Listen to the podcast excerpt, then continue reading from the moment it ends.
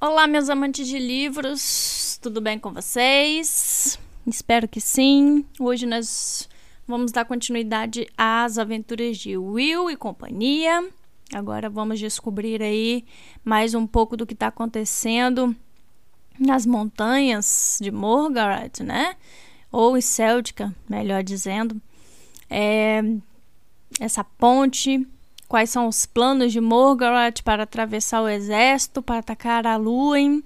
O que será que está acontecendo? Will precisa saber disso tudo antes de se portar ao rei. Como que ele vai conseguir essas informações? Muito bem, vamos descobrir isso agora. Antes de eu começar a leitura, eu vou informar vocês que eu vou mudar um pouco a forma de como eu estou levando a leitura ao podcast, tá? No YouTube também vai ter uma diferença. Eu vou começar a separar os capítulos de uma forma mais explícita, né? É, eu não sei se vai fazer muita um, grande diferença, mas eu preciso fazer essa mudança por causa do podcast. O podcast está exigindo que eu separe os capítulos. É, então eu vou ter que fazer isso, mesmo que seja num áudio só, né? Mas eu vou ter que separar de uma outra forma na hora de lançar os capítulos. Eu não sei se vai fazer diferença é, na hora de vocês ouvirem, mas se alguém sentir alguma diferença, achar ruim alguma coisa, vocês me falam, ok? Antes de começar aí a leitura, eu peço vocês para seguirem lá o Instagram, que está linkado aí abaixo. Quem está ouvindo pelo YouTube, por favor, é, sigam também a página do YouTube, curtam o áudio, façam aí é, o que precisa ser feito, compartilhem entre os amigos, para que a página e o podcast continuem a crescer, também o Instagram, né? E a gente continue aí trazendo mais livros para vocês. Muito bem. Não, sem mais delongas, vamos aí mais uma, um pouco da história de Will e os seus companheiros. Estamos aí no capítulo 16, já estamos na metade do livro, já estamos com bastante coisa aí e vamos continuar, né? Vamos embora. Capítulo 16. O túnel, plano no início, começou a descrever uma subida íngreme à medida que Will continuava a andar, deixando Horace para trás. As paredes e o chão mostravam sinais de enxadas e brocas dos celtas, quando rasgaram e quebraram as pedras para alargar o caminho. Will adivinhou que o estreito túnel original não tinha sido nada mais que uma fenda natural na pedra, uma simples fenda, e viu que ela tinha sido muito alargada até haver espaço para quatro ou cinco homens andarem lado a lado. E mesmo assim, ela subia até o coração das montanhas. Um círculo de luz mostrou o fim do túnel.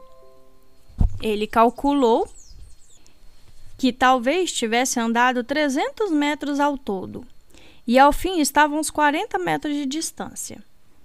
A luz que via parecia ser mais forte do que simples luz de lua, e, quando saiu cuidadosamente do túnel, descobriu o motivo. Ali as colinas se separavam e formavam uma grande vala de cerca de 200 metros de largura e meio quilômetro de comprimento. De um lado, a luz da lua mostrava imensas estruturas de madeira que levavam a trechos mais elevados do Planalto. Depois de observá-las por algum momento, ele percebeu que eram escadas. O chão do vale era iluminado por fogueiras de acampamentos e havia centenas de vultos se movendo na luz trêmula e alaranjada. Will deduziu que ali devia ser a área onde o exército de Morgoth iria se reunir. Naquele momento, era onde os Walgaros mantinham os prisioneiros celtas à noite. Ele parou, tentando formar uma imagem de toda a situação. O planalto que formava a maior parte do domínio de Morgoth ainda estava pelo menos 50 metros acima daquele ponto, mas os degraus e o declive menos forte das colinas ao redor facilitariam o acesso ao vale. O vale em si devia estar aproximadamente 30 metros acima do nível em que estava a ponte. O túnel em declive levaria as tropas até a ponte. Mais uma vez, as palavras de Halt ecoaram em seu ouvido. Nenhum lugar é realmente impossível de atravessar. Ele foi para a esquerda da entrada do túnel e se escondeu num amontoado de rochas e pedras enormes para avaliar a situação. Havia um alambrado tosco no centro do vale. Dentro da cerca de madeira, ele viu várias fogueiras pequenas, cada um com um grupo de pessoas sentadas ou espalhadas ao seu redor. Aquele certamente era o recinto dos prisioneiros. Fogueiras maiores fora do recinto marcavam os lugares onde os Walgars estavam acampados. Ele viu as enormes formas cambaleantes com clareza contra a luz do fogo. No entanto, havia uma fogueira perto dele que parecia diferente. Os vultos pareciam mais eretos, e a forma como ficavam em pé e andavam tinha um aspecto mais humanoide. Curioso, ele procurou se aproximar, esgueirando-se pela noite quase sem fazer nenhum barulho movendo-se rapidamente de um esconderijo para o outro até chegar à beirada do círculo de luz oferecido pelo fogo. Um ponto em que sabia que a escuridão, por contraste, iria parecer mais forte que os que estavam sentados ao redor do fogo. Havia um pedaço de carne assando lentamente no fogo, e o cheiro fez com que ele ficasse com água na boca. Ele tinha viajado por dias comendo rações frias e a carne enchia o ar com um aroma delicioso. Will sentiu o estômago roncar e o medo percorreu seu corpo. Seria o máximo de falta de sorte ser traído por um estômago barulhento. O medo resolveu o problema matando seu apetite. Com a fome mais ou menos sob controle, ele espiou por trás da rocha baixa perto do chão, para poder ver melhor os vultos que comiam junto ao fogo. Um deles se inclinou para a frente para cortar um pedaço de carne. Fazendo malabarismos com um pedaço de comida quente e gorduroso na mão depois de apanhá-lo. O movimento fez que a luz do fogo brilhasse diretamente sobre ele, e o Will viu que aqueles não eram algas. Ao calcular por seus coletes rústicos e pele de ovelhas, calças de lãs amarradas com fitas e pesadas botas de pele de foca, constatou que eram escandinavos. Uma observação mais cuidadosa o fez ver os capacetes com chifres, escudos redondos de madeira e achas empilhadas no lado do campamento. Ele se perguntou o que estariam fazendo ali, tão longe do oceano. O homem que tinha se mexido terminou de comer a carne e limpou a mão nos coletes de pele de carneiro. Ele arrotou e se ajeitou numa posição mais confortável perto do fogo. Vou ficar muito mais satisfeito quando os homens de Ovláquia chegarem, ele disse no sotaque rústico e quase indecifrável da Escandinávia. Will sabia que os escandinavos falavam a mesma língua do reino mas ao ouvi-la agora pela primeira vez, ele quase não a reconheceu. Os outros lobos do mar concordaram grunhindo. Havia quatro deles em volta do fogo. Will foi um pouco mais para frente para ouvi-los melhor, e então ficou paralisado, horrorizado, quando ouviu o inconfundível vulto cambaleando de um algar se movendo diretamente em sua direção do outro lado da fogueira. Os escandinavos escutaram quando ele se aproximou e olharam para cima cautelosos. Com uma forte sensação de alívio, Will percebeu que a criatura não estava andando até ele, mas sim até a fogueira dos escandinavos. Opa! disse um dos escandinavos em voz baixa. Aí vem uma das belezas de Morgaret. O Walger tinha parado do outro lado do fogo. Ele grunhiu alguma coisa inteligível para o grupo de homens do mar. que tinha acabado de falar deu de ombros. Desculpe, bonitão. Não entendi o que você disse. Em sua voz havia um toque evidente de hostilidade que o Algar pareceu perceber. Ele repetiu a frase, agora zangado. Novamente, o círculo de guerreiros escandinavos deu de ombro. O Algar grunhiu novamente, cada vez mais furioso. Apontou para a carne que pendia sobre o fogo e depois para si mesmo. Em seguida, gritou para os escandinavos, mostrando com gestos que queria comer. Hum, o brutalhão feio que é nossa carne, um dos escandinavos disse. Um baixo rosnado de descontamento saiu do grupo. Pois ele que caça a própria carne, disse o primeiro homem. O Alga entrou no círculo. Ele tinha parado de gritar. Simplesmente apontou para a carne e voltou os olhos vermelhos e brilhantes para o homem que tinha falado. De alguma forma, o silêncio era mais ameaçador do que os seus gritos. Cuidado, Iraque, avisou um dos escandinavos. Somos em menor número neste momento. Iraque fez cara feia para o Alga durante um segundo, e então pareceu entender a sensatez do conselho do amigo. Em frente, pegue! Ele disse com aspereza e fez um gesto zangado em direção à carne.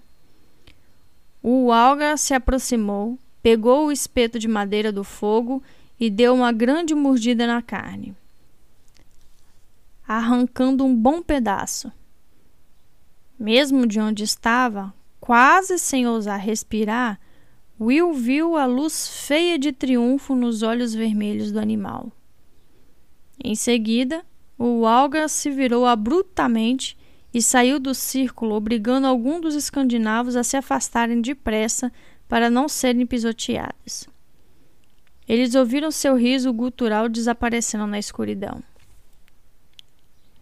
Essas coisas horríveis me dão arrepios, Herak murmurou. Não sei por que temos que ficar com eles. Bom, porque Hort não confia em Morgarat. Um dos outros retrucou. Se não estivermos com eles, esses malditos homens-urso vão ficar com todo o produto do roubo para eles. E tudo o que receberemos vai ser uma batalha terrível nas planícies de Utal. E uma marcha dura, outra acrescentou o que também não seria nada divertido de fazer, mesmo com os homens de Hort. Dar a volta na floresta Tree para surpreender o inimigo pela retaguarda vai ser bem difícil, pode ter certeza. Will franziu a testa quando ouviu essas palavras. Evidentemente, Morgoth e Hort, que o imaginou ser o líder dos guerreiros escandinavos, estavam planejando outra surpresa traiçoeira para as forças do reino. Ele tentou visualizar um mapa das terras que cercavam as planícies de Utal, mas as lembranças eram vagas. Deveria prestar mais atenção às aulas de geografia de Halt. Por que a geografia é tão importante? Ele se lembrou de ter perguntado ao professor porque mapas são importantes se você quiser saber aonde o seu inimigo está e para onde vai, tinha sido a resposta. Aborrecido, Will percebeu naquele momento que o mestre estava certo. De repente, ao pensar no seu sábio e capaz professor, Will se sentiu muito só e bastante perdido. Bom, seja como for, Herak dizia, as coisas vão ser diferentes quando os homens de Ovlaka chegarem embora pareça que eles estão levando tempo demais para isso. Relaxe, disse um colega. Leva alguns dias para conduzir 500 homens pelo penhasco do sul. Lembra o tempo que nós levamos? É, disse o outro. Mas nós estávamos abrindo uma trilha. Eles só precisam seguir por ela. Bem, espero que cheguem logo, Herak disse. Levantou e se espreguiçou. Bom, eu vou dormir, pessoal, assim que fizer minhas necessidades. Ah, bom, não vai fazer perto do fogo, um dos outros falou irritado. Vá para trás daquelas pedras ali. Aterrorizado, Will se deu conta de que o escandinavo tinha apontado as pedras onde ele estava escondido. E agora Herak, rindo para o outro homem, estava andando em sua direção. Will precisava ir embora. Ele se moveu rapidamente descosta por alguns metros e depois, rastejando depressa de bruços, usou todo o seu treinamento e suas habilidades naturais para se confundir com a paisagem. Ele tinha se afastado cerca de 20 metros quando ouviu um barulho de líquido caindo no chão, vindo de perto de onde tinha se escondido. Em seguida, ouviu um suspiro de satisfação ao olhar para trás. Viu o vulto descabelado de Herak recortado contra o brilho de centenas de fogueiras do vale. Percebendo que o escandinavo estava concentrado no que fazia, Will deslizou pela escuridão e voltou para o túnel. Andou com cuidado os primeiros metros, permitindo que seus olhos se acostumassem à luz fraca das tochas. Mas logo começou a correr, quase sem fazer barulho, no piso arenoso com as botas macias. Fim do capítulo 16. Capítulo 17 Will encontrou Horace esperando por ele no túnel onde o tinha deixado. O aprendiz de guerreiro estava com a mão sobre o punho da espada. Conseguiu descobrir alguma coisa? sussurrou com a voz rouca. Will soltou a respiração ruidosamente ao perceber que estava prendendo há algum tempo. Sim, ele disse, e só coisas ruins. Ele levantou a mão para impedir o amigo de fazer mais perguntas. Vamos voltar e atravessar a ponte, ele pediu. Vou contar tudo do outro lado. Ele olhou para o túnel lateral onde tinham deixado o mineiro celta. Você ouviu mais alguma coisa de Glendes? Ele quis saber, mas Horace apenas balançou os ombros com tristeza. Ele começou a gemer uma hora atrás e depois ficou quieto. Acho que. Acho que está morto. Pelo menos morreu do jeito que queria. Ora se concluiu, seguindo Will pelo túnel mal iluminado até a ponte. Eles atravessaram as tabas outra vez até onde Evelyn os esperava com os cavalos, bem longe da ponte fora de visão. Quando se aproximaram, Will chamou o nome dela baixinho para não assustá-la. Ora se tinha deixado a adaga com Evelyn, e Will pensou que não seria sensato se aproximar da moça armada sem avisar. Enquanto descrevia a cena que tinha visto do outro lado do túnel, ele rabiscou um mapa apressadamente na areia. Olha, nós vamos ter que encontrar um jeito de retardar as forças de Morgoth, ele disse.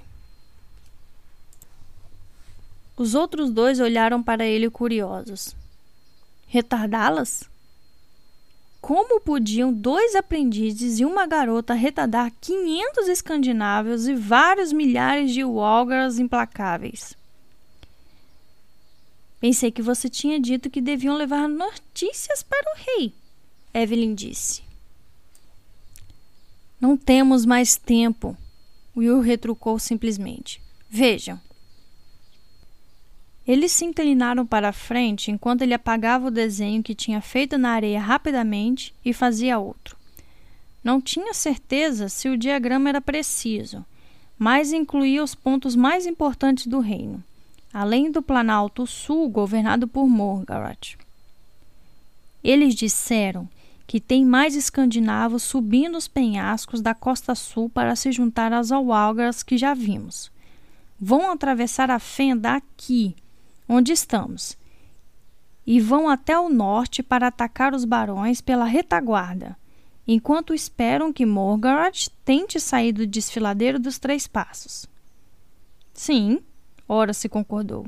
Sabemos disso. Deduzimos isso assim que vimos a ponte. Will olhou para Horace para que ficasse em silêncio. Ele percebeu que o aprendiz de arqueiro tinha algo mais a dizer. Mas Will continuou enfatizando a palavra e parando um momento. Eu também ouvi eles dizerem alguma coisa sobre Hort e seus homens marchando ao redor da floresta Tontre. Isso fica ao norte das planícies de Utal, o que levaria os escandinavos a noroeste do exército do rei. Evelyn comentou, entendendo a ideia imediatamente. Os barões ficariam encurralados entre os Walgars e os escandinavos que cruzaram a ponte, e a outra força do norte. Exatamente. Will afirmou, encontrando o olhar dela. Os dois conseguiam avaliar o quanto a situação seria perigosa para os barões reunidos lá. Esperando um ataque escandinavo pelos pantanais a leste, eles seriam pegos de surpresa, não de uma, mas de duas direções diferentes, presos e esmagados entre os braços de uma tenaz. Então é melhor avisarmos o rei. Com certeza. Ora se insistiu. Ora se. Will começou, paciente. A gente precisa de quatro dias para chegar às planícies. Mais um motivo para irmos andando. Não temos um minuto a perder, disse o jovem guerreiro. E então? Evelyn ajuntou, entendendo o que Will queria dizer.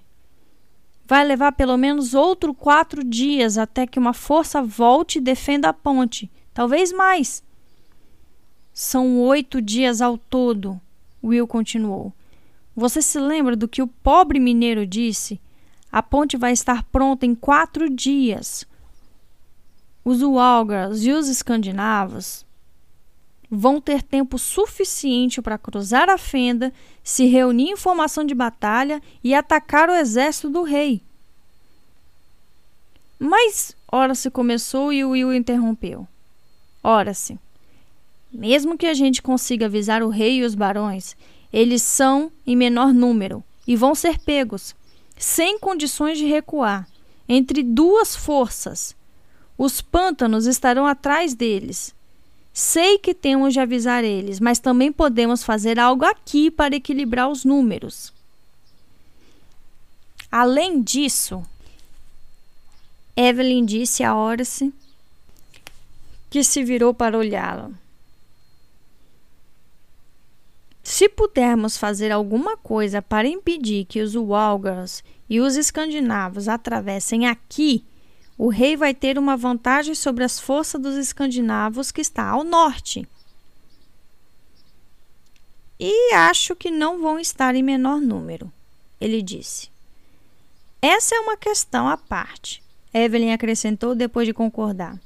Mas esses escandinavos vão esperar reforços para atacar o rei pela retaguarda. Reforços que nunca vão chegar. A expressão de se mostrou que ele finalmente tinha entendido tudo. Ele assentiu com a cabeça várias vezes, mas então voltou a franzir a testa.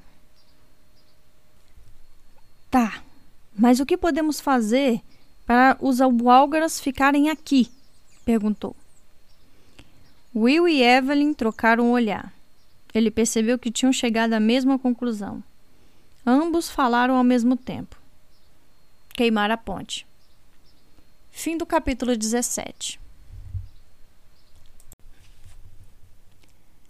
Capítulo 18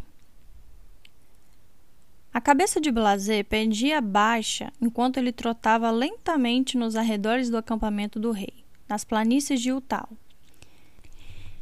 Gillan oscilava cansado na cela, ele quase não tinha dormido nos últimos três dias, aproveitando apenas momentos breves de descanso a cada quatro horas.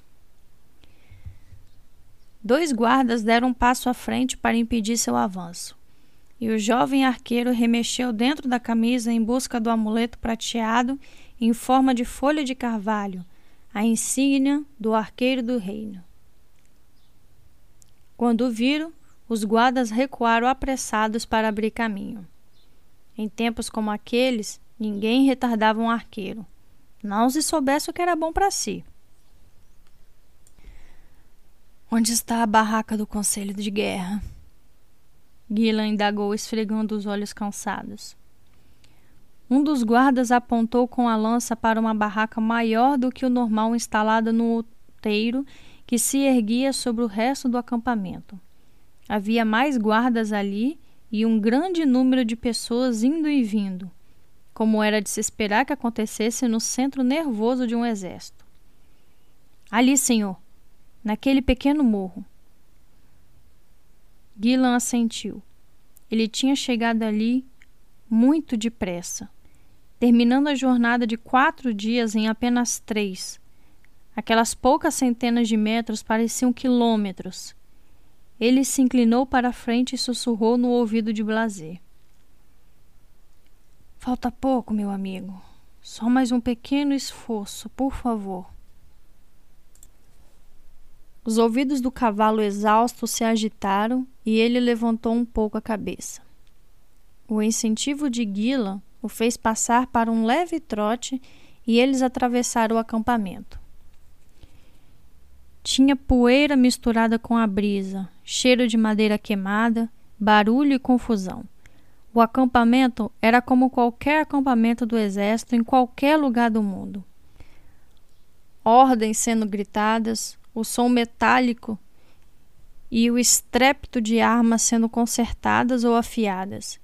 Risos vindos das barracas onde homens relaxavam deitados, sem tarefas para cumprir, até que seus sargentos encontrassem e lhe dessem novas ordens. Esse pensamento fez Gillan sorrir fracamente.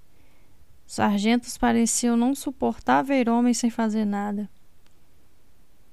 Blasé parou mais uma vez e Gillan percebeu com um choque que realmente tinha cochilado na cela.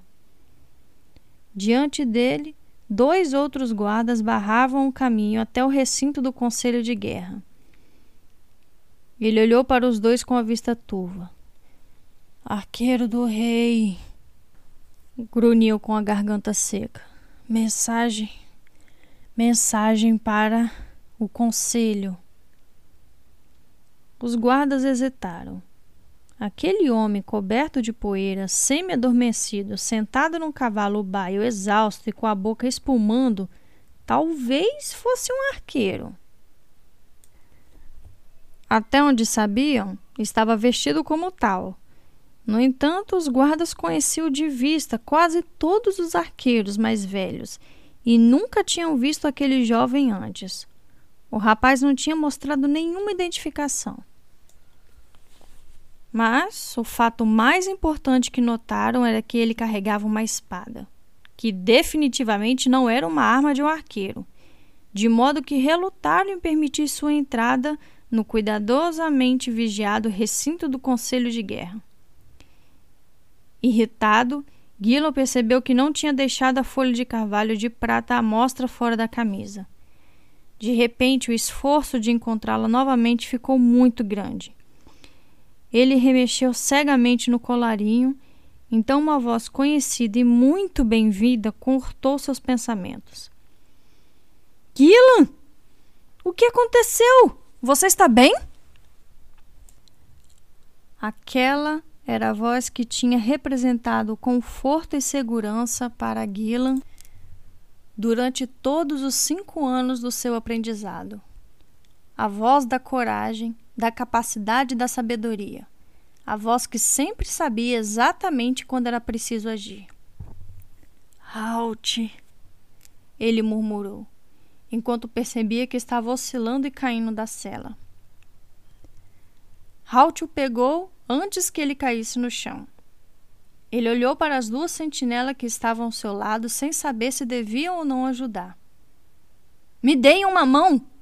Ele ordenou e os dois guardas saltaram para a frente, deixando cair as lanças com estrépito para apoiar o jovem arqueiro semi-inconsciente. Vamos levar você a algum lugar para descansar, Halt disse. Você está péssimo. Mas Gila reuniu suas últimas reservas de energia e, empurrando os soldados, ficou firme nos próprios pés. Notícias importantes, ele disse para Halt. Preciso ver o conselho. Tem uma coisa ruim acontecendo em Céltica. Halt sentiu a mão fria de premonição agarrar seu coração. Ele olhou ao redor, observando o caminho pelo qual Gillan tinha vindo. Más notícias de Céltica e Gillan aparentemente sozinho. Onde está Will? Ele perguntou preocupado. Ele está bem? Seu coração se encheu de alegria quando Gillan assentiu com o gesto, mostrando uma sombra de sorriso habitual. Ele está bem, Gillan disse ao arqueiro grisalho. Eu vi na frente. À medida que andavam, eles se aproximavam do pavilhão central. Lá havia mais guardas de plantão que saíram do caminho ao ver o arqueiro mais velho. Ele era uma figura conhecida no conselho de guerra. Estendeu a mão para dar apoio ao antigo aprendiz e os dois entraram na sombra fresca do pavilhão do conselho. Um grupo de meia dúzia de homens estava reunidos em volta de um mapa de areia.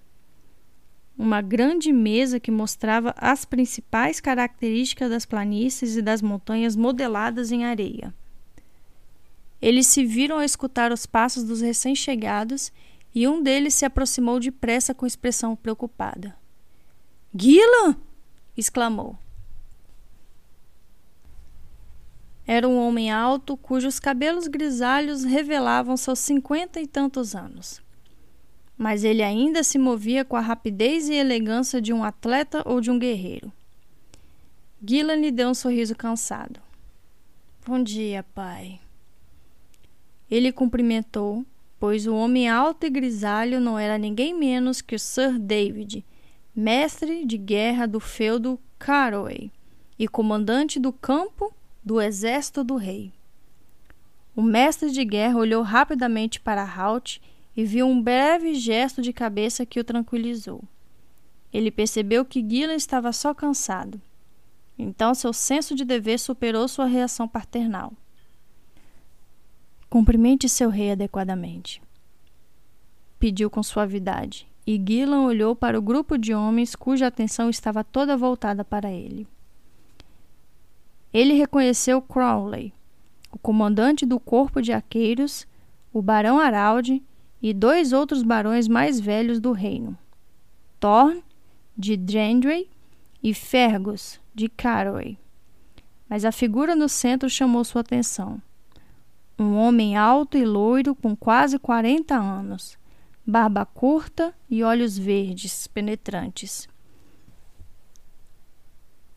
Ele tinha ombros largos e era musculoso, pois Duncan não era um rei que deixava os outros lutarem por ele. Ele tinha praticado o uso da espada e da lança desde garoto e era considerado um dos cavaleiros mais capazes do seu próprio reino. Gila tentou se apoiar num dos joelhos, mas suas articulações gritaram em protesto e ameaçaram travar. A pressão da mão de Halt sobre seu braço foi o que o impediu de cair novamente. Senhor, eu. Ele começou em tom de desculpas, mas Duncan já tinha se aproximado, estendendo a mão para afirmá-lo. Gillan ouviu a apresentação de Halt. Arqueiro Gillan, meu senhor, ligado ao feudo Merrick, com mensagens de Céltica. Céltica? O rei repetiu, cheio de interesse, analisando Gillan com mais atenção. O que está acontecendo lá? Os outros membros do conselho tinham se afastado do mapa de areia e se reuniram ao redor de Gillan. Gillan estava levando sua mensagem para o rei Suardenet. Meu senhor, o barão Araldo informou, para invocar o tratado mútuo de defesa e solicitar que Swidnet enviasse tropas para se juntar a nós. Eles não vão vir, Gila interrompeu. Ele percebeu que tinha de contar ao rei suas notícias antes que desmaiasse de exaustão. Bom, Garrett, ele encurralou eles na península, na, pe, na península do sudoeste houve um silêncio atônito no pavilhão do conselho. Morgarat? O pai de Gillan perguntou incrédulo. Como? Como ele conseguiu levar qualquer tipo de exército para Céltica? Gillan balançou a cabeça, reprimindo um enorme desejo de bocejar. Eles fizeram pequenos grupos, desceram os penhascos até terem tropa suficiente para apanhar os celtas de surpresa. Como o senhor sabe, Swidned mantém apenas um pequeno exército de prontidão. O barão assentiu com uma expressão zangada. Eu avisei Swidned, meu senhor, ele afirmou. Mas esses malditos celtas sempre tiveram mais interesse em cavar do que em proteger o próprio reino. Duncan fez um pequeno gesto tranquilizador com a mão. Não temos tempo para recriminação, Araldi. Ele disse devagar. Receio que o que está feito está feito. Imagino que Morgoth venha vigiando os celtas durante anos, esperando que sua avareza superasse o bom senso. O barão Thorne disse com amargura. Os outros homens concordaram em silêncio. Eles conheciam muito bem as habilidades de Morgoth em manter uma rede de espiões. Então Céltica foi derrotada por Morgoth. É isso que está nos dizendo? Duncan perguntou. As respostas de Gillan trouxe alívio a todos.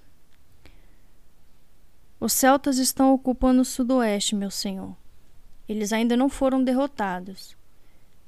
Mas o estranho nessa situação é que um grupo de Walgars tem sequestrado mineiros celtas. O quê? Dessa vez foi Crowley que interrompeu. Que raio de utilidade os mineiros têm por amor, Grat? Eu não tenho ideia, senhor.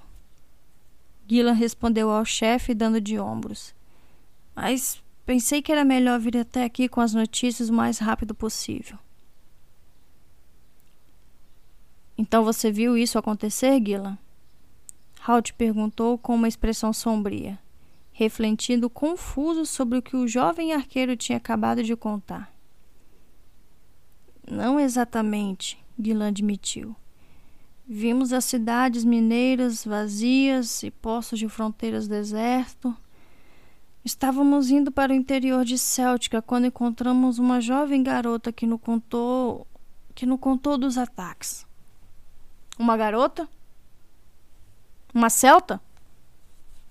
O rei perguntou. Não, não, senhor. Ela é de Araluen. A criada cuja ama estava visitando a corte de Swidned. Infelizmente, eles se depararam com uma tropa de Walgars. Evelyn foi a única a escapar. Evelyn? Duca repetiu numa voz que era apenas um sussurro. Os outros se viraram quando ele falou. O rosto do rei tinha empalidecido e seus olhos estavam arregalados pelo terror. Esse é o nome dela, senhor. Gillan disse espantado com a reação do rei. Mas Duncan não estava ouvindo.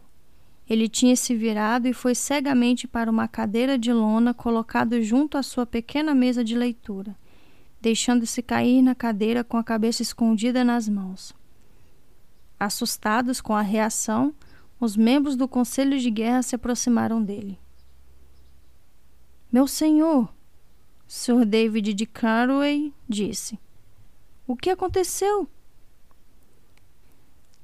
Lentamente, Duncan levantou os olhos para encarar o mestre de guerra. Evelyn, ele disse com a voz trêmula de emoção. Evelyn era a criada da minha filha. Fim do capítulo 19. Capítulo 19 Não havia tempo para colocar o plano em ação naquela noite. O sol ia nascer dali a menos de uma hora. Num determinado momento, Will tinha sugerido que ora se Evelyn o deixasse para trás cuidando da ponte e fosse levar as notícias a Araluen. mas Horace tinha recusado. Se formos agora, não vamos saber se você teve êxito. Então, o que vamos dizer ao rei? Que existe uma ponte ou não? Ele argumentou com outro exemplo do sólido bom senso que tinha se tornado parte de seu raciocínio. E além disso, destruir uma ponte desse tamanho pode ser uma tarefa um pouco maior do que você consegue enfrentar sozinho. Até mesmo um arqueiro famoso como você. Ele sorriu quando disse essas últimas palavras para que o amigo soubesse que não queria ofendê-lo. Will concordou com tal opinião, pois, secretamente, estava satisfeito de ter os dois com ele. Também acreditava que talvez não fosse capaz de realizar a tarefa sozinho.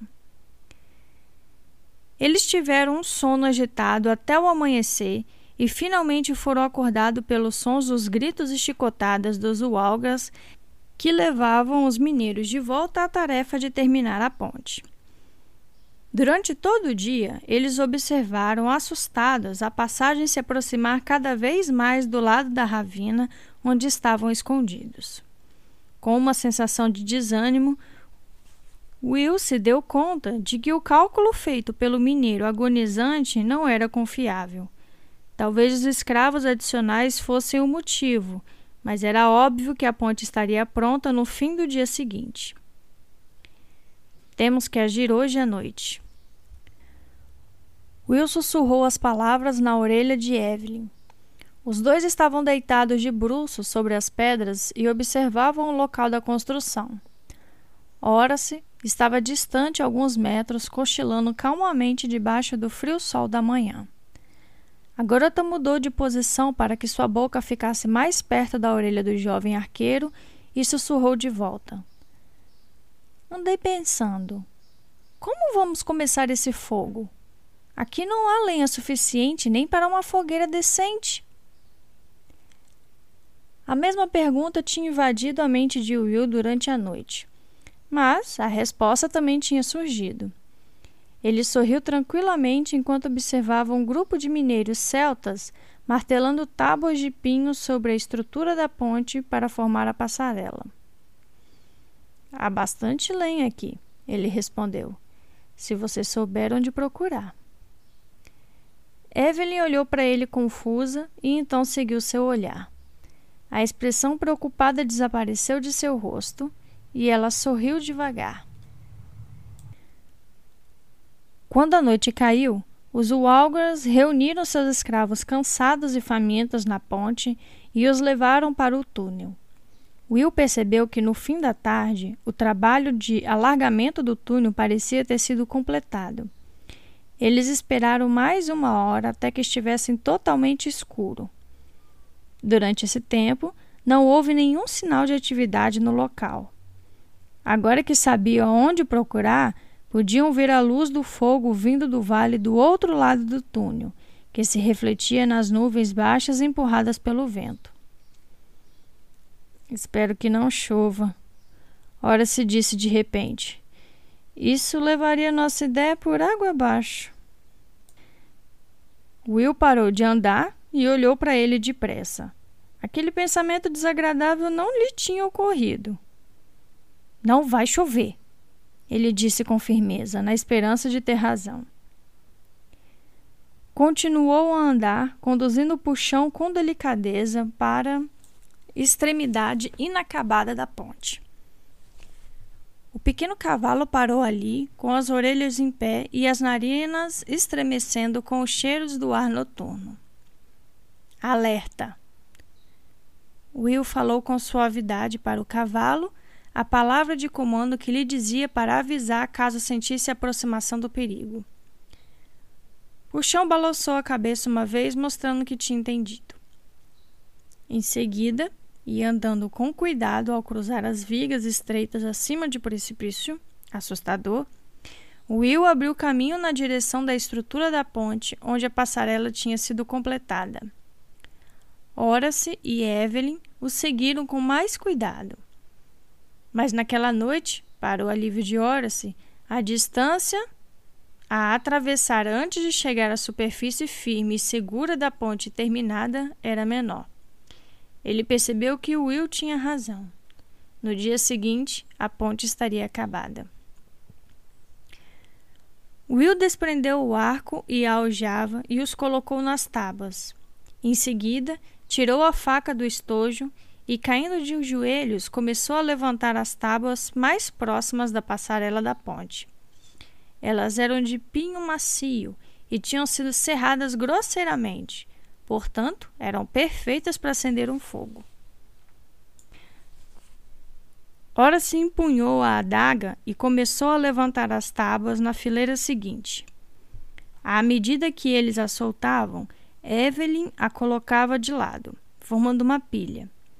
Quando juntou seis tábuas, com um metro de comprimento cada, ela as pegou, correu rapidamente para o extremo oposto da ponte e as empilhou do outro lado da fenda, perto de onde os imensos cabos cobertos de piche estavam amarrados a postes de madeira.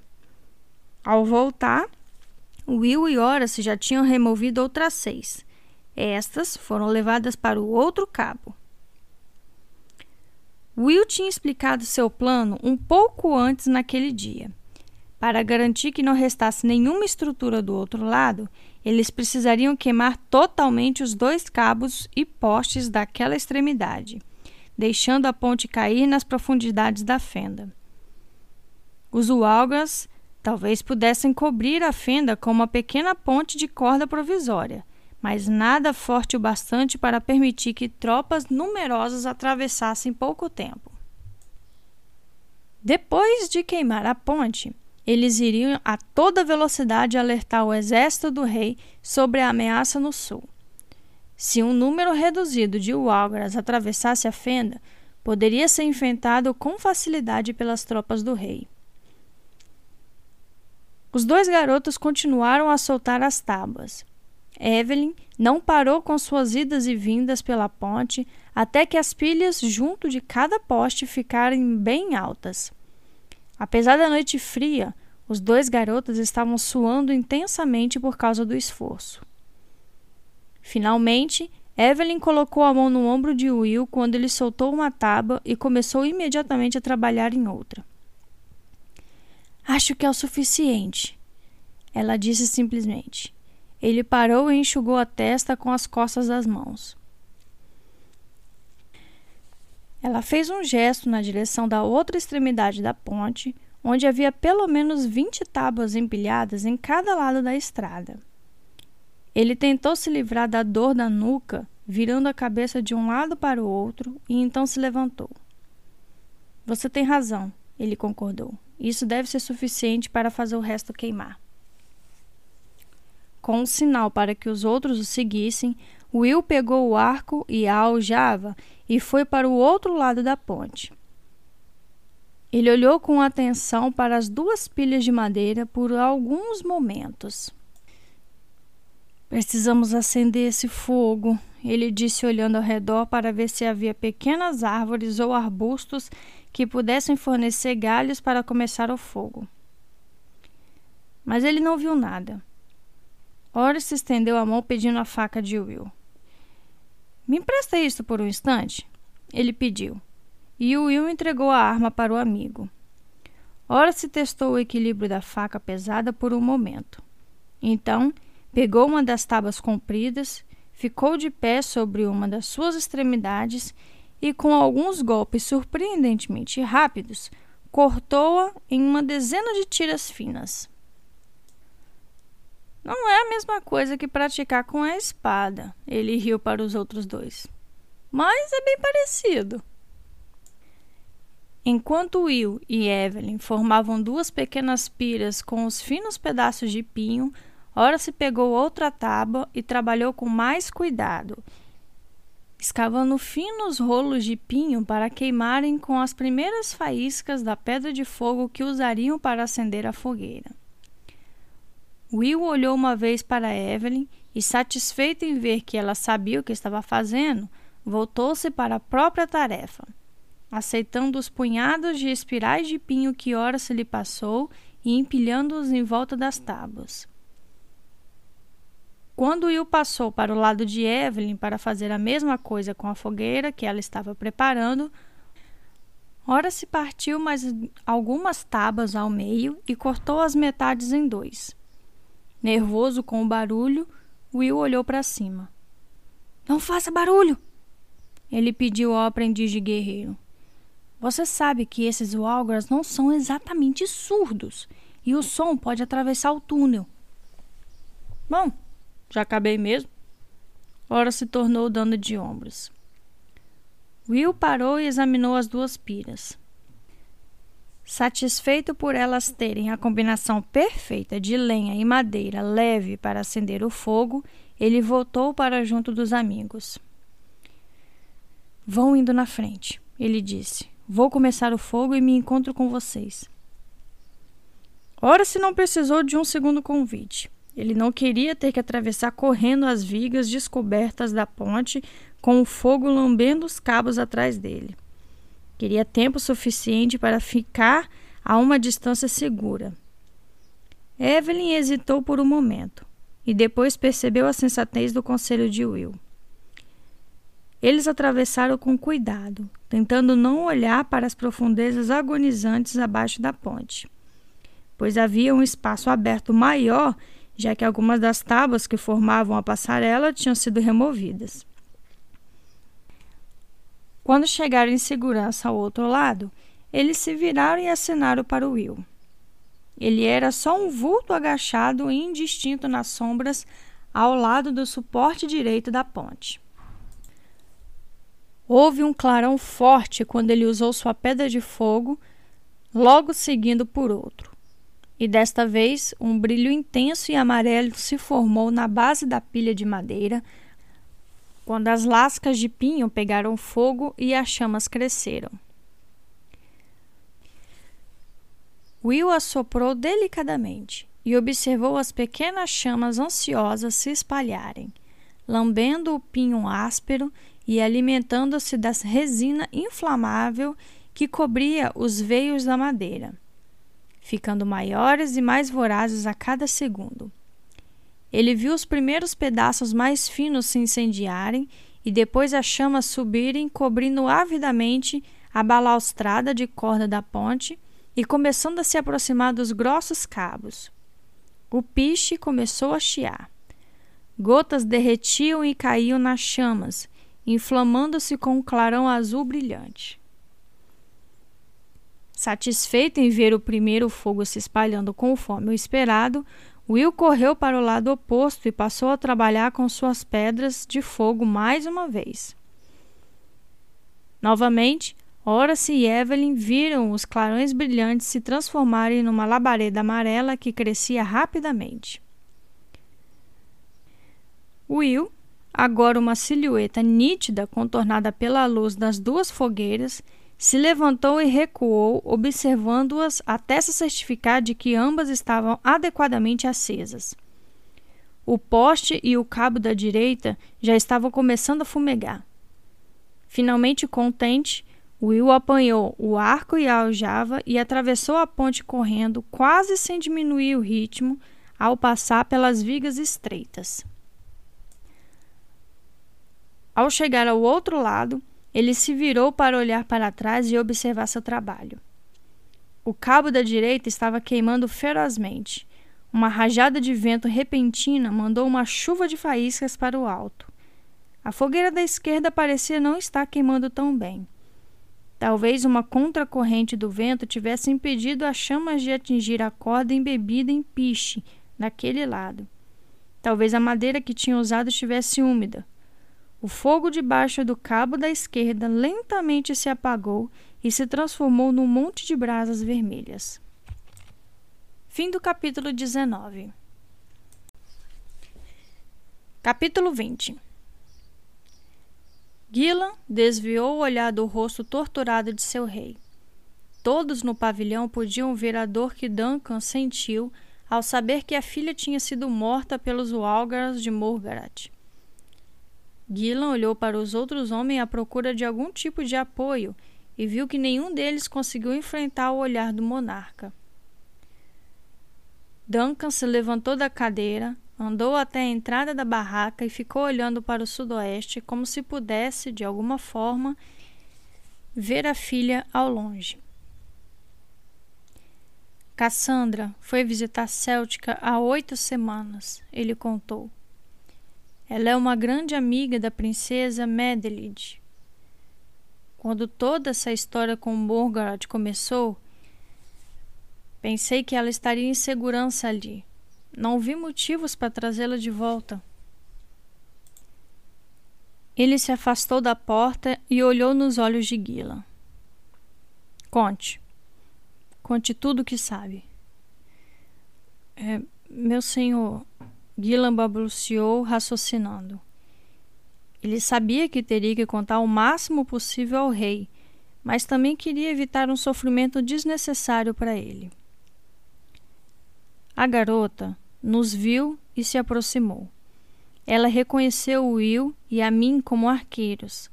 Aparentemente conseguiu escapar quando os Walgras atacaram seu grupo. Ela disse que os outros foram. Ele hesitou, pois não conseguia continuar. Continue. Duncan pediu com a voz firme. Ela disse que os Walgras mataram eles, meu senhor. Todos eles. Gillan terminou apressado. De alguma forma sentiu que seria mais fácil se contasse tudo depressa. Ela não queria contar detalhes, pois estava exausta, mental e fisicamente. Pobre garota, Duncan murmurou. Devia ter sido uma coisa terrível de ver. Ela é uma boa criada. Na verdade, era mais uma amiga de Cassandra ele acrescentou com suavidade. Gila sentiu necessidade de continuar falando com o rei, de dar a ele todos os detalhes possíveis sobre a perda da filha. Primeiro, quase a confundimos com o garoto. Ele disse, lembrando-se do momento em que Evelyn se aproximou do acampamento. Duncan olhou para cima com a expressão confusa. Um garoto? Ele repetiu. Com todos aqueles cabelos ruivos? Bom, eles estavam bem curtos. Gillan informou dando de ombros. Provavelmente para disfarçar sua aparência. As colinas celtas estão cheias de bandidos e ladrões nesse momento, e também de Walgras. Ele percebeu que alguma coisa estava errada. Estava muito cansado, ansioso por uma cama e seu cérebro não funcionava direito.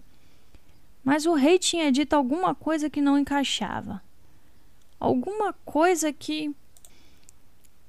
Ele balançou a cabeça, tentando refletir, e vacilou sobre os pés exaustos, satisfeito por ter o braço firme de Halt para apoiá-lo. Ao ver o movimento, Duncan se desculpou de imediato. Arqueiro Guilherme, ele disse se aproximando e tomando a mão do rapaz. Perdoe-me. Você está exausto e o mantive aqui por causa da minha tristeza. Por favor, Halt, providencie comida e cama para Guila. Blasé. Guila começou a dizer, pois se lembrou de seu cavalo cansado e coberto de poeira parado do lado de fora da barraca. Está tudo bem, Halt respondeu. Vou cuidar de Blasé. Halt olhou para o rei mais uma vez e fez um gesto de cabeça na direção de Gila. Com sua permissão, majestade. Duncan fez sinal para que os dois saíssem. Sim, por favor, Halt. Cuide de seu camarada. Ele nos prestou um grande serviço. Quando os dois arqueiros deixaram a barraca, Duncan se virou para seus conselheiros. Agora, senhores, vamos ver se podemos compreender esses últimos movimentos de Morgaret.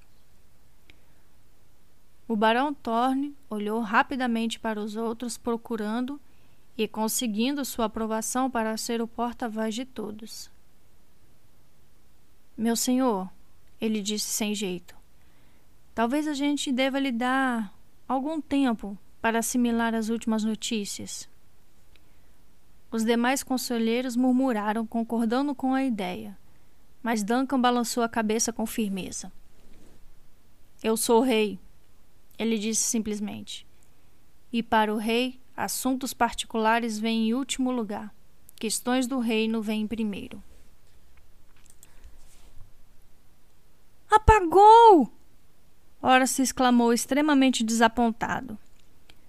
Os três olharam na mesma direção, esperando desesperadamente que ele estivesse errado, que seus olhos o estivessem enganando de alguma maneira. Mas ele tinha razão. O fogo debaixo da ponte da esquerda tinha se transformado num pequeno amontoado de brasa. Em comparação, o outro lado estava bem aceso, e o fogo subia vigorosamente pelas cordas cobertas de piche até o grosso cabo que sustentava o lado direito da ponte. De fato, uma das três cordas que formavam o cabo se queimou, e o lado direito da ponte rangeu assustadoramente. Talvez um lado seja suficiente, Evelyn sugeriu esperançosa.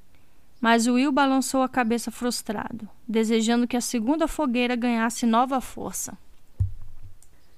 O poste da direita está danificado, mas ainda pode ser usado, ele ressaltou.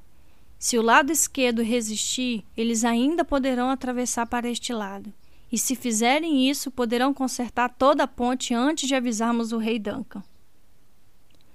Com determinação, ele pendurou o arco sobre o ombro e recomeçou a atravessar a ponte outra vez. Aonde você vai? Ora se perguntou, olhando temeroso para a estrutura. A ponte tinha ficado bem inclinada para um dos lados depois que o cabo da direita tinha se queimado. Depois que Ora se fez a pergunta, a estrutura estremeceu de novo, inclinando-se um pouco mais para o fundo do abismo. Will parou, equilibrando na viga estreita que se estendia de um lado para outro do precipício. Vou ter que contar com a sorte, ele disse. Temos que ter certeza de que não vai restar nada que possam salvar. E dizendo isso, correu para o outro lado. Ora se ficou enjoado só de vê-lo se movimentar tão depressa por cima daquele abismo tão fundo, sem nada além de uma viga estreita debaixo dele. Numa impaciência febril, os outros dois colegas viram Will se agachar perto das brasas. Ele começou a abaná-las e se inclinou para soprar, até que uma pequena língua de fogo estremeceu na pilha de madeira não queimada. Ele conseguiu! Evelyn exclamou, mas o triunfo em sua voz desapareceu quando a chama se apagou. Novamente, Will se inclinou e começou a soprar as brasas novamente. O cabo do lado direito cedeu mais um pouco e a ponte vacilou, afundando mais para aquele lado. Vamos, vamos! Ora se dizia repetidas vezes para si mesmo, apertando as mãos uma na outra enquanto observava o amigo. Então, Puxão relinchou baixinho. Horace e Evelyn se viraram para olhar o pequeno cavalo. Eles não teriam reagido se tivesse sido uma de suas montarias, mas sabia que Puxão era treinado para ficar em silêncio, a menos que. A menos que. Horace olhou para onde Will estava agachado sobre o que restava do fogo. Evidentemente, ele não tinha ouvido o aviso do animal. Evelyn puxou o braço de Horace e apontou. Olhe, ali! Ela disse. E o garoto seguiu a ponta do dedo da garota até a entrada do túnel, onde uma luz começava a aparecer. Alguém se aproximava. Puxão bateu a pata no chão e relinchou novamente, um pouco mais alto desta vez. Mas Will, perto do barulho do fogo que queimava o cabo da direita, não escutou. Evelyn tomou uma decisão. Fique aqui. Ela ordenou a Horace e começou a atravessar a viga de madeira. Com o coração aos pulos, caminhou com cuidado enquanto a estrutura enfraquecida da ponte balançava e estremecia. Debaixo dela havia escuridão e, bem no fundo, o brilho prateado do rio que corria velozmente pela base da fenda. Ela balançou, recuperou-se e continuou. A passarela estava só a oito metros de distância, depois cinco e depois três. A ponte oscilou outra vez e a menina ficou parada por um tenebroso momento com os braços estendidos para manter o equilíbrio, balançando sobre o nível do abismo. Atrás dela, ouviu o grito de aviso de Horace. Respirando fundo, disparou para a segurança da passarela de tábuas, caindo de comprido no chão áspero de pinho da ponte. Muito assustada por quase ter caído, ela se levantou e correu. Quando se aproximou, Will percebeu o movimento e olhou para cima. Sem fôlego, ela apontou para a entrada do túnel. Eles estão vindo! Ela gritou. Naquele momento, quando o pequeno grupo de figuras apareceu, os dois perceberam que a luz refletida no interior do túnel vinha do brilho de várias tochas acesas. Elas pararam na entrada, apontando e gritando quando viram as chamas se elevarem bem acima da ponte. Evelyn contou seis, e por causa do modo de andar vacilante e desajeitado, ela reconheceu os Walgers. As criaturas começaram a correr na direção da ponte. Estavam a mais de 50 metros de distância, mas cobriam o trecho rapidamente. E com certeza outros deveriam estar vindo atrás deles.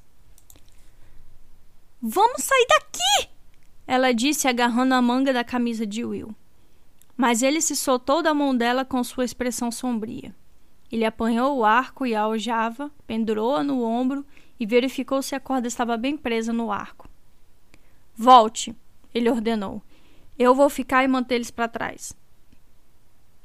Quase ao mesmo tempo em que falou, Will ajustou uma flecha na corda e, praticamente sem mirar, atirou na direção do líder. A flecha o acertou no peito e o Algar caiu com um grito, ficando depois em silêncio. Seus companheiros pararam imediatamente ao ver a flecha. Eles olharam ao redor cautelosos, tentando descobrir de onde ela tinha vindo. Sua mente estreita e primitiva lhes dizia que talvez aquilo fosse uma armadilha. De onde estavam, não podia ver o pequeno vulto no fim da ponte. E no momento em que olharam, outras três flechas atravessaram assobiando na escuridão. As pontas de aço de duas delas soltaram faíscas quando bateram contra as tochas. A terceira atingiu o braço de um dos Walgras, que se encontrava atrás do grupo. Ele caiu de dor e se ajoelhou. Os Walgras hesitaram sem saber o que fazer. Quando viram a luz e a fumaça provocada pelo fogo acima da colina que separava a área do acampamento da ponte, eles tinham vindo investigar. Agora, arqueiros invisíveis os estavam atacando. Tomando uma decisão e sem ninguém para mandá-los avançar, recuaram rapidamente para o abrigo da entrada do túnel. Eles estão voltando, Evelyn contou a Will. Mas ele já tinha visto o movimento e estava novamente de joelhos, tentando freneticamente acender o fogo. Droga! Vamos ter que arrumar tudo de novo. Evelyn se ajoelhou do lado dele e começou a ajeitar as tiras de madeira e os pedaços maiores, formando uma pilha em forma de cone. Fique de olho nos Walgras, eu cuido do fogo, ela disse. Will hesitou.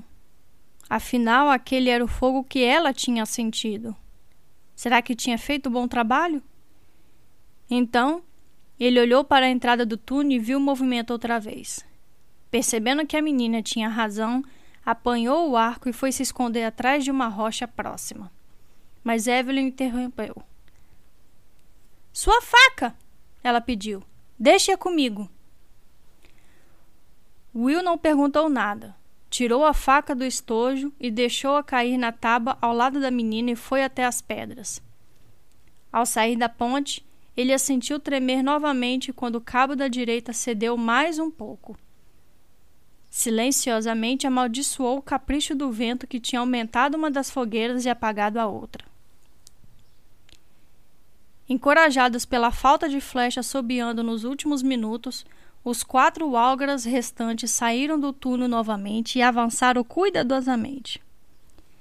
Sem uma verdadeira liderança inteligente e com uma falsa sensação de superioridade, eles ficaram agrupados, tornando-se um alvo fácil. Will tirou três flechas e atirou três vezes, mirando com bastante cuidado. Cada tiro atingiu o alvo. O alga, sobrevivente, olhou para os camaradas feridos e se arrastou para o esconderijo oferecido pelas rochas. Will atirou outra flecha no granito exatamente acima de sua cabeça para encorajá-lo a ficar onde estava. O garoto examinou a aljava, ainda restavam 16 flechas. Não era muito, se os Ualgas tinham perdido reforços. Ele olhou para Evelyn. Seus esforços para reavivar o fogo pareciam enlouquecedoramente lentos. Ele queria gritar para que ela se apressasse, mas percebeu que só iria distraí-la e retardá-la. Will olhou novamente para o túnel. Mais quatro vultos surgiram correndo e se separando para não serem pegos juntos. Will ergueu o arco, mirou e atirou no que estava mais longe, à direita. Ele soltou um pequeno grito de desespero quando a flecha voou para trás da figura que correia e logo desapareceu atrás das pedras. Agradecendo os meses de treinamento que o Halt o tinha submetido, Will já havia tirado outra flecha da aljava e se preparava para atirar, mesmo sem olhar para ela mas os outros vultos também tinham desaparecido. Naquele momento, um deles se ergueu e disparou para a frente. O tiro sem pontaria de Will cortou o ar acima da cabeça do alvo no momento em que ele se escondeu. Logo, outro se moveu para a esquerda, mergulhando num esconderijo antes que Will pudesse atirar. Os inimigos corriam rapidamente e Will se esforçou para respirar fundo e se acalmar. Seu coração martelava dentro do peito. Ele se lembrou da última vez, apenas algumas semanas antes, em que o medo fizera errar o alvo. Seu rosto ficou com uma expressão dura quando ele decidiu que isso não aconteceria de novo. Fique calmo, ele falou para si mesmo, tentando ouvir a voz de Halt dizendo essas palavras. Outro vulto deu uma breve corrida, e dessa vez, quando a luz do fogo iluminou melhor, os olhos de Will confirmaram o que ele tinha começado a suspeitar. Os recém-chegados não eram Algars, eram escandinavos. Fim do capítulo 20. Capítulo 21 Totalmente exausto, Gillan dormiu como uma pedra por seis horas na barraca para onde Halt o tinha levado. Durante todo esse tempo, não se mexeu nenhuma vez. Sua mente e seu corpo se fecharam, tirando novas forças do descanso total. Depois dessas seis horas, o seu subconsciente começou a ficar agitado e a funcionar, e ele começou a sonhar. Sonhou com Will Horace e a garota Evelyn. Mas o sonho era turbulento e confuso, e ele viu os três capturados pelos Walgars, amarrados juntos, enquanto os dois ladrões, Bart e Carney, olhavam e riam. Gillan virou para o lado resmungando enquanto dormia. Halt, sentado perto dele, consertando as penas de suas flechas, olhou para o jovem arqueiro, viu que ainda estava dormindo e voltou para a tarefa rotineira. Gillan resmungou de novo e depois ficou em silêncio. No sonho, Gillan viu a criada Evelyn como o rei a tinha descrito, com os cabelos compridos e soltos caindo nas costas, espessos, lustrosos e ruivos. E então ele se sentou totalmente acordado. Meu Deus do céu! Ele disse para um espantado Halt: Não é ela! Halt praguejou quando derrubou a cola grossa e viscosa que estava usando para prender as penas de ganso ao cabo das flechas. O movimento repentino de Gillan o pegara de surpresa. Agora ele estava limpando o líquido grudento e, um tanto irritado, se virou para o amigo. Será que você podia avisar quando vai começar a gritar desse jeito? Ele perguntou de mau humor. Mas Gillan já estava fora da cama, pegando a calça e a camisa. Tenho que ver o rei. Tenho que ver o rei agora, ele disse ansioso. Halt se levantou cauteloso, pois estava desconfiado de que o rapaz estivesse sofrendo uma crise de sonambulismo. O jovem arqueiro passou por ele depressa e disparou pela noite, enfiando a camisa na calça enquanto andava. Relutantemente, Halt o seguiu. Houve uma pequena demora quando chegaram ao pavilhão do rei. O, a guarda tinha sido trocada várias horas antes e as novas sentinelas não conheciam Gillan. Halt ajeitou tudo, mas não antes de Gillan tê-lo convencido de que era vital ver o rei Duncan mesmo que isso significasse acordá-lo de um sono merecido. Contudo, eles constataram que, apesar de ser muito tarde, o rei não estava dormindo. Ele e o comandante supremo do exército estavam discutindo possíveis razões para os ataques à Céltica quando Gillan, descalço, despenteado e com vários botões na camisa ainda abertos, recebeu permissão para entrar no pavilhão. Sir David olhou para cima e se assustou com a aparência do filho. Gillan? Que diabo está fazendo aqui? Ele perguntou, mas Gillan interrompeu o pai com um gesto. Um momento, pai, ele pediu. Então continuou encarando o rei. Majestade, quando descreveu a criada Evelyn hoje cedo, falou de cabelos ruivos? Sir David olhou para Halt em busca de uma explicação. O arqueiro mais velho deu de ombros, e Sir David se virou para o filho com uma expressão zangada no rosto. Que diferença isso faz? Mas novamente o filho o interrompeu, ainda se dirigindo ao rei. A garota, com o nome Evelyn, é loira, senhor. Ele disse simplesmente. Desta vez, foi o rei Duncan que levantou a mão pedindo silêncio ao seu zangado mestre de guerra. Loira? Loira, senhor. Os cabelos estavam bem curtos, como eu disse, mas eram loiros, como os seus, e ela tinha olhos verdes. Gillan contou e observou Duncan com cuidado, porque percebeu a importância do que estava dizendo. O rei hesitou em um momento e cobriu o rosto com uma das mãos. Então ele falou com a esperança crescendo na voz. E o corpo? Ela era magra, pequena estatura? Gillan assentiu ansioso. Como eu disse, senhor, por um momento nós a confundimos com um garoto. Ela deve ter usado a identidade da criada porque pensou que seria mais seguro se permanecesse incógnita. Agora ele entendia as leves hesitações nas frases de Evelyn e por que ela entendia mais de política e estratégia do que era de se esperar de uma criada. Lentamente, Halt e Sir David começaram a perceber a importância do que estava sendo dito. O rei olhou de Gillan para Halt, depois para David e de novo para Gillan. Minha filha, minha filha está viva ele disse devagar. Houve um longo silêncio que finalmente foi quebrado por Sir David. Gillan, a que distância você ficou dos dois aprendizes e da garota? Possivelmente dois dias a cavalo, pai.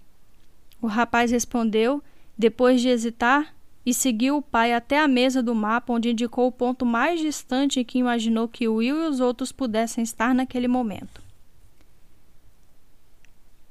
Sir David assumiu o controle imediatamente, mandando mensageiros acordarem o comandante da cavalaria para que preparasse uma companhia que deixaria o acampamento naquele exato momento.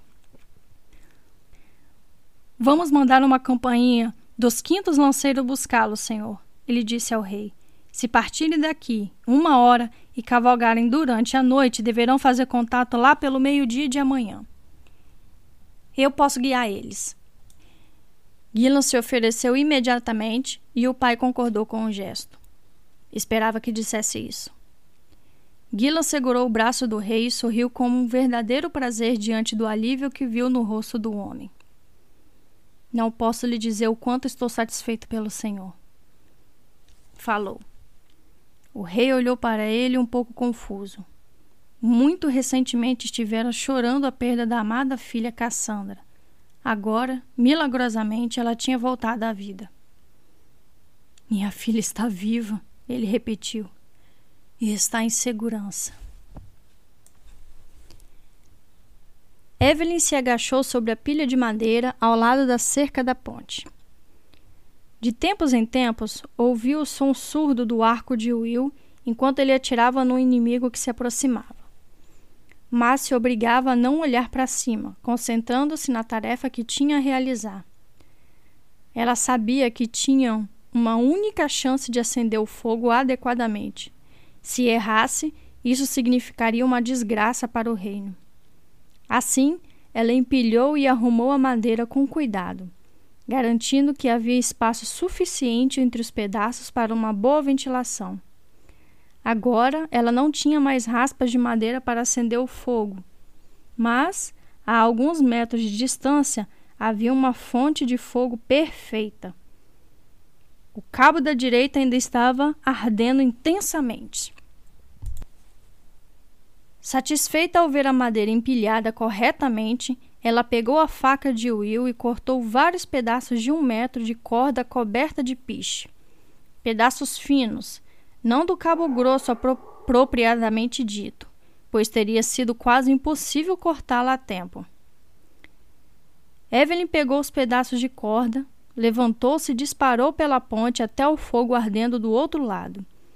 Eles queimaram com facilidade então ela correu de volta para a pilha de madeira, pendurando as cordas incandescentes ao redor da base, enfiando-as nos espaços que tinha deixado entre as tábuas. As chamas lambiam seus dedos enquanto empurrava a corda para o meio dos pedaços de madeira. Ela mordeu o lábio ignorando a dor e se certificou de que o fogo queimava livremente. As chamas alimentadas pelo piche fizeram a madeira estalar e a incendiaram. Evelyn as abanou por alguns segundos até que ficassem mais fortes e os pedaços de madeira mais finos estivessem queimando intensamente. Logo, as tábuas mais grossas também começaram a pegar fogo. O corrimão se incendiou em vários pontos e línguas de fogo estimuladas pelo fiche envolveram o cabo e depois subiram até onde ele se juntava à estrutura de madeira do poste. Somente então a garota se permitiu olhar para Will. Seus olhos estavam ofuscados pelo fogo, e ela o via somente como uma figura embaçada atrás de um monte de rochas a cinco metros de distância. Ele se levantou e atirou uma flecha. Evelyn olhou para a escuridão que o cercava, mas não viu sinal dos atacantes. A ponte deu outro solavanco violento e a passarela se inclinou perigosamente quando a segunda das três cordas que formavam o cabo da direita queimou e a estrutura caiu ainda mais para o lado. Eles não teriam muito tempo para voltar para onde horas e puxão os esperavam. Ela tinha que avisar Will. Com a faca na mão, correu o mais depressa que pôde até onde ele estava agachado, atrás das rochas, procurando sinais de movimento na escuridão. Ele olhou rapidamente para Evelyn quando a garota chegou. O outro lado está queimando, ela contou. Vamos sair daqui. Com uma expressão sombria, ele balançou a cabeça negativamente e apontou com o queixo para um monte de pedras a cerca de 30 metros de onde eles estavam. Não posso arriscar, ele disse. Um deles está atrás daquelas pedras. Se sairmos, ele pode ter tempo de salvar a ponte. Com o conto do olho, ela viu um movimento rápido à esquerda e apontou depressa. Lá vai um deles! Will sentiu. Eu tô vendo, ele respondeu devagar. Está tentando fazer com que eu atire nele. Assim que eu fizer isso, o que está mais perto de nós vai ter uma chance. Tenho que esperar que ele se mostre para poder atirar. Ela olhou horrorizada para o amigo quando entendeu a importância do que ele tinha dito. Mas isso significa que os outros podem se aproximar da gente, ela concluiu. Will não disse nada. O pânico que tinha começado a sentir fora agora substituído por um tranquilo sentimento de coragem. No fundo de seu coração, parte dele estava satisfeita por não ter decepcionado Halt e por ter retribuído a confiança que tinha tido nele quando o escolheu como aprendiz. Ele olhou para Evelyn por um longo momento e ela percebeu que o rapaz estava disposto a ser capturado se isso mantivesse os inimigos longe da ponte por alguns minutos a mais. Capturado ou morto, ela pensou. Atrás deles, ouviu-se um estrondo forte e, quando se virou, Evelyn viu o primeiro cabo finalmente ceder em meio a uma chuva de chamas e faísca, levando junto a parte superior do poste. Aquele era o resultado que queriam. Eles tinham discutido a ideia de simplesmente cortar os cabos principais, mas isso teria deixado a estrutura mais importante da ponte intocada. Os postes tinham que ser destruídos. Agora, toda a ponte estava inclinada e suspensa pelo cabo esquerdo, e as chamas já estavam começando a devorá-lo. Ela sabia que a ponte estaria destruída em mais alguns minutos. A fenda seria intransponível outra vez. Will tentou dar um sorriso tranquilizador, mas não foi muito bem sucedido. Não tem mais muita coisa para você fazer aqui, Evelyn, ele disse. Atravesse a ponte enquanto ainda tem tempo. Evelyn hesitou, desejando desesperadamente ir, mas não queria deixar Will sozinho. Ela se deu conta de que ele era apenas um garoto, mas estava disposto a se sacrificar por ela e por todo o reino. Vá, ele ordenou, virando-se e empurrando-a. Evelyn teve a impressão de ver um brilho de lágrima nos olhos dele. Os dela também ficaram marejados e ela não conseguiu vê-lo com clareza. Piscou para enxergar melhor no momento exato em que uma rocha pontiaguda saiu da noite iluminada pelo fogo, descrevendo um movimento em curva. Will! gritou, mas era tarde demais. A pedra o atingiu na lateral da cabeça. Ele gemeu surpreso, revirou os olhos e caiu aos pés dela com o crânio ensopado de sangue. A garota ouviu passos correndo vindo de várias direções. Jogou a faca para o lado e procurou o arco de Will na terra. Ela o encontrou e estava tentando colocar nele uma flecha quando mãos ásperas a agarraram, jogaram o arco no chão e a prenderam seus braços ao lado do corpo. O escandinavo a segurou num braço forte e pressionou o rosto dela contra a pele de carneiro áspera do colete que cheirava gordura, fumaça e suor quase a sufocando. Ela tentou chutá-lo, agitando os pés e a cabeça, mas não conseguiu. Ao seu lado, Will estava deitado, imóvel na poeira. Sentia-se frustrada, furiosa e triste, ouvindo os escandinavos rirem. Então, outro som veio e eles pararam. Os braços que a seguraram afrouxaram um pouco e ela viu do que se tratava. Era um gemido forte e agudo vindo da ponte. O suporte do lado direito tinha desaparecido e o do lado esquerdo, já abalado pelo fogo, estava agora sustentando toda a estrutura. Mesmo se ainda estivesse com perfeitas condições, não tinha sido feito para suportar aquela carga. Com o estalido final, o poste se quebrou no meio e, com cabos e tudo mais, a ponte caiu lentamente nas profundezas da fenda, deixando uma trilha brilhante de faíscas na escuridão. Fim do capítulo 21. Meu Deus! E agora, gente? Will e Evelyn foram capturados. E agora sabemos que Evelyn não é Evelyn, é Cassandra, filha do rei. Meu Deus do céu! O que que vai acontecer, gente? Pelo amor de Deus. E ainda temos muito livro para frente, tá? Temos a Guerra de Morgoth ainda para ler. E agora com Will e Cassandra, prisioneiros, como que isso vai se desenrolar? Gillan tá pronto para seguir atrás. E Horace? Gente, o que, que aconteceu com Horace? Que Horace sumiu. Cadê Horace, pelo amor de Deus? Espero ver vocês nos próximos capítulos. Cliquem no link abaixo, se inscrevam, me sigam lá no Instagram para mais notícias e mais fanarts e mais entretenimento. E Sigam a página do YouTube caso você esteja ouvindo o podcast por aqui. E quem está me seguindo, me ouvindo no podcast no Spotify, sigam a página também, ok?